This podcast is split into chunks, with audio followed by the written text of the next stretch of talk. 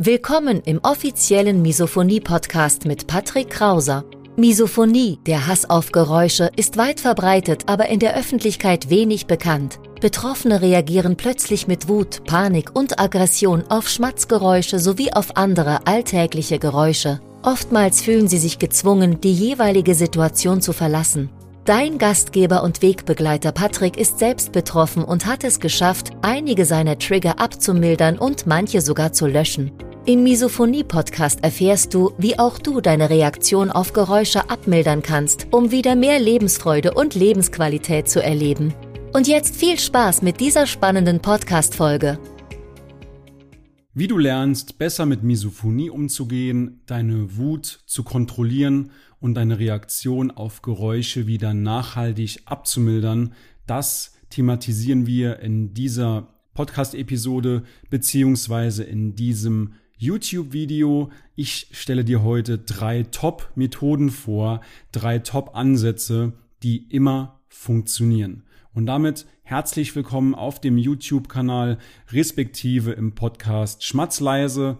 Mein Name ist Patrick Krauser und du bist hier genau richtig, wenn du nach Lösungsstrategien, nach Methoden suchst, wie du noch besser im Alltag mit Misophonie zurechtkommst, wie du deine Symptome linderst, wie du vielleicht sogar deine Reaktion auf Geräusche wieder abmildern kannst und das obwohl Misophonie derzeit noch nicht heilbar ist. In dieser Episode ist es mal Zeit für Worte aus tiefstem Misophoniker-Herzen. Lass mich raten, du schützt dich täglich mit Kopfhörern, mit Ohrstöpseln, mit Umgebungsgeräuschen, aber irgendwie hat sich dadurch die Misophonie in der Vergangenheit nicht wirklich verbessert, beziehungsweise tendenziell wurde sie bei dir vielleicht sogar schlimmer. Du schützt dich mit Umgebungsgeräuschen, Kopfhörern, um nicht getriggert zu werden. Das ist schon mal gut, aber du merkst eben gleichzeitig, dass es nicht unbedingt besser wird.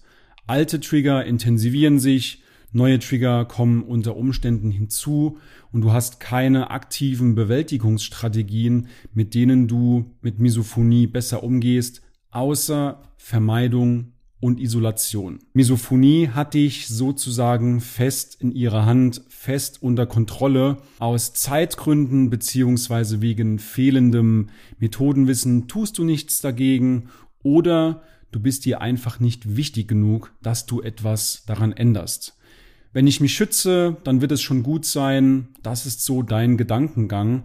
Aber du hast ja auch in der Vergangenheit gesehen, Tag für Tag, Woche für Woche, Monat für Monat, Jahr für Jahr vergeht. Und Fakt ist, so wie du jetzt lebst derzeit, vielleicht in einer stressigen Atmosphäre, viel Druck, Probleme mit deiner Familie, täglichen Triggern, wirst du nicht besser mit Misophonie umgehen. Und schlimmer noch, es kann natürlich auch sein, dass sich Misophonie in weitere Bereiche deines Soziallebens ausweitet. Zum Beispiel, dass du noch häufiger mit deinem Partner streitest, mit deiner Partnerin. Dass zum Beispiel auch Familienessen, gemeinsame Essen, gemeinsame Mahlzeiten mit der Familie noch schlimmer werden und dass du auch auf Arbeit, im Beruf starke Konzentrationsprobleme hast, du hast einen Leistungsabfall, du hast vielleicht sogar schon Ängste davor, deinen Job zu verlieren aufgrund der Misophonie. Kurz gesagt, Misophonie ist wie ein hässlicher roter Faden, der sich durch alle Bereiche deines Lebens zieht. Und nicht nur du leidest darunter, sondern auch deine Angehörigen, dein Umfeld. Ich will dir das mal aus meiner Perspektive schildern. Meine Erfahrung hat gezeigt, dass sich dein Partner so fühlt, als wolltest du ihn verändern, wenn du ihn immer wieder verbesserst. Hör auf zu atmen, hör auf zu schmatzen, lass dies bitte, lass das bitte. Das bedeutet, dein Partner fühlt sich so, als würdest du ihn verändern wollen in seinem Charakter, in seiner Persönlichkeit.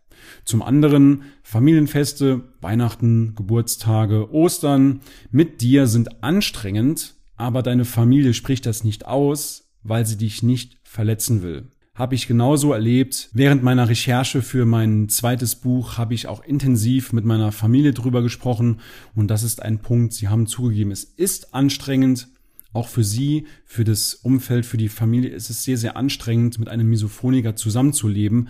Aber sie sprechen es nicht aus, beziehungsweise hat meine Familie das nicht so explizit ausgesprochen, weil sie mich eben nicht verletzen wollte. Das führt natürlich dazu, dass du dich immer weiter von deinem Umfeld isolierst, dass du dich immer weiter von deiner Familie distanzierst und vielleicht hattest du auch schon mal den einen oder anderen Gedanken in Richtung, ich wäre lieber taub. Du wünschst dir ein Leben vor Misophonie. Das wäre schön, als Misophonie noch kein Bestandteil deines Lebens war, als du noch nicht von alltäglichen Geräuschen getriggert wurdest. Dein Alltag sagt aber was ganz anderes. Dein Alltag sieht ganz anders aus, dass du zum Beispiel krampfhaft gegen den Ausraster ankämpfen musst, dass du den Ausraster so lange unterdrücken musst, bis du dann letzten Endes doch explodierst. Du musst die unerträglichen Geräusche aushalten, du musst dich rechtfertigen, warum du jetzt so launig und schlecht gelaunt bist auf einmal.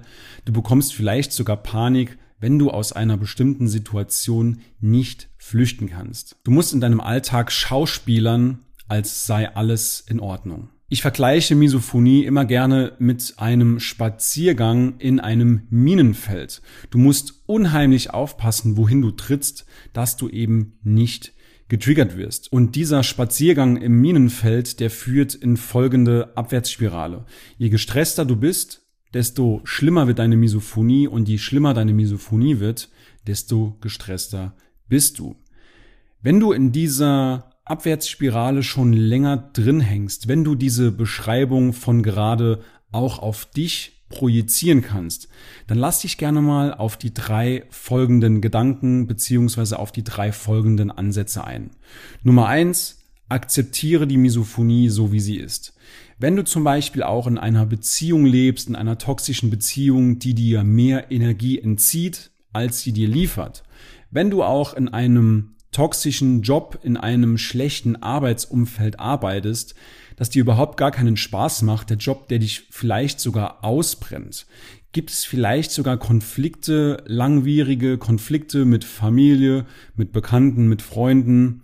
All das sind Brandherde, die dich unterbewusst in eine stressige Atmosphäre versetzen. Und das passiert völlig subtil, auch wenn du nicht dran denkst, dein Unterbewusstsein weiß, dass es irgendwo noch schwelende Brandherde gibt. Und mein Tipp an dieser Stelle, dass du bitte diese Brandherde sofort löschen sollst, wenn deine Misophonie besser werden soll.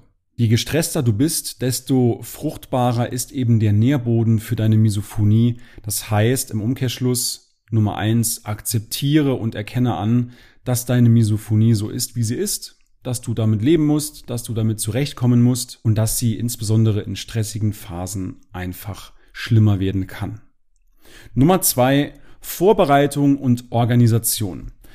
Neben der Akzeptanz und der Verbesserung deines Lebensstils solltest du über eine ausgeklügelte Organisation nachdenken. Das bedeutet, sei immer vorbereitet, sodass du dieses Kontrollgefühl behältst. Das ist für einen Misophoniker sehr, sehr wichtig, immer Kontrolle zu behalten. Denn daraus resultieren auch letzten Endes diese Panikanfälle, wenn du in einer Situation gefangen bist, aus der du nicht flüchten kannst, weil du die Kontrolle verloren hast.